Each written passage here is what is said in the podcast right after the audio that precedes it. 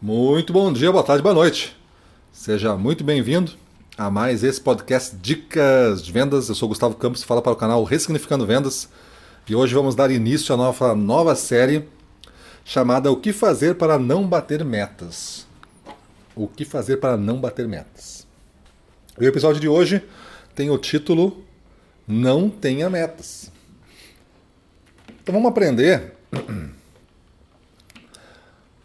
com vários episódios aí, coisas que faltam para as pessoas baterem metas e superarem resultados.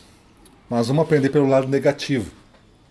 É como se fosse aquele personagem, para quem comprou o livro do Ressignificando Vendas 2, tem um personagem lá chamado Oscar. Oscar, um personagem fictício que eu criei, mas é um personagem que faz ou deixa de fazer muitas coisas que deveriam ser feitas e faz outras tantas que deveriam deixar de ser feitas. E por ter esse comportamento, ele nunca bate meta. Às vezes acontece alguma coisa que ele bate a meta, mas no outro mês ele não volta a não bater meta. E a gente sabe que caras, tanto homens quanto mulheres mais profissionais de venda, batem metas regularmente. E é um sinal da alta performance você estar sempre batendo meta é, ao longo de um tempo. Esse é um sinal de alta performance. Você está em alta performance quando você consegue, ao longo de vários meses, entregar resultados superiores acima de 75% ou 80% da turma em geral, batendo metas. Então a alta performance é comparativa. Lembra que tem, três, tem uma pirâmide, né? Tem os caras de baixa performance. Esses aí, eles são comparados com o número que deveriam fazer, mas é só isso. Existe uma zona intermediária chamada performance. Na performance, eles já começam a chegar próximo das suas metas. E eles são comparados com este crescimento que eles estão fazendo. De onde eles estavam para onde eles estão e o que falta para chegar na meta. E tem a zona de alta performance. Alta performance são aqueles que já batem meta e superam. Então a comparação deles é com outros, outras pessoas. Então você não se compare com outras pessoas se você não estiver em alta performance. Invista na sua performance. E aí você vai chegar na alta performance e vai poder se comparar com os outros. E voltando para o tema do Oscar e o tema de o, o que fazer para não bater metas, e o, o episódio traz a, a ideia do não ter metas, é que as metas elas representam objetivos. Quando eu não tenho esses objetivos, eu acho que tudo que eu fiz é o suficiente.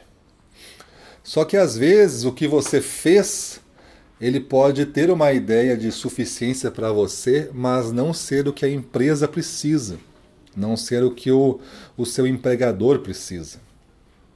E aí fica essa divergência de conceito. Mesmo que você tenha melhorado, você talvez não atingiu o mínimo necessário para ser bem avaliado. Então, fugir da meta, não ter metas, não é alguma coisa sadia para você estar na performance, muito menos na alta performance. Porque em ambos, na performance ou na alta performance, a meta é o parâmetro inicial da comparação.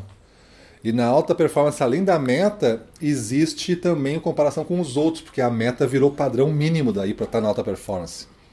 Você não chega a estar em alta performance quando está entregando a meta no último minuto do, do segundo tempo com grande esforço. Isso aí é você estar em performance. Quando você está em alta performance, você está entregando a meta com muito mais controle e previsibilidade. E inclusive sendo comparado com outras pessoas boas também quanto você. Não ter metas, então, significa uma fraqueza, e se aqui, aqui eu estou falando para um público de gestores e de vendedores, tá? Então, se você tem medo, aí, se você for gestor me ouvindo, entenda isso como a sua equipe. Se você for vendedor me ouvindo, entenda isso para você. Se você tem receios de não, de não ter metas e achar que assim é melhor porque você faz o máximo, entenda que esse máximo, por você ter uma condição humana, ele sempre vai ser amenizado. A meta é um elemento de desconforto colocado nessa fórmula de performance que vai fazer você acelerar. Mas a meta tem que ser algo que você aceita. Você aceita participar, você abraça o desafio, você compra a caminhada.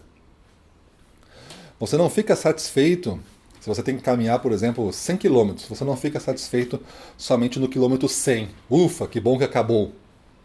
Se você é desse tipo, infelizmente a sua motivação não vai ser suficiente. No mês que vem vai ter uma outra caminhada de 100 km e você vai ficar satisfeito só no último dia. Então, muito cuidado onde você coloca a sua motivação. Tem que estar tá na nossa na jornada, tem que estar tá a cada quilômetro, a cada passo que você dá.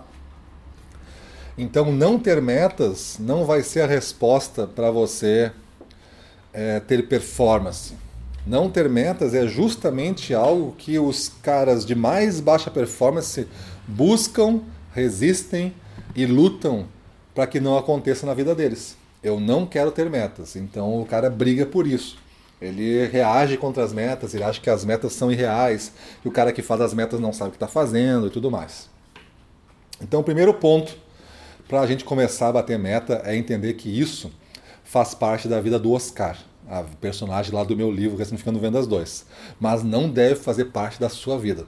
Esse desconforto você tem que comprar e tentar resolver ao longo dessa jornada, aproveitando cada descoberta que você teve, cada centímetro de avanço, cada metro de avanço, cada litro de avanço, cada unidade de avanço, cada quilo de avanço em direção à meta, você celebra e você fica satisfeito com, sua, com a sua progressão se comparando com você mesmo até chegar na linha da meta, se comparando com os demais quando você passar da linha da meta e então estar na alta performance.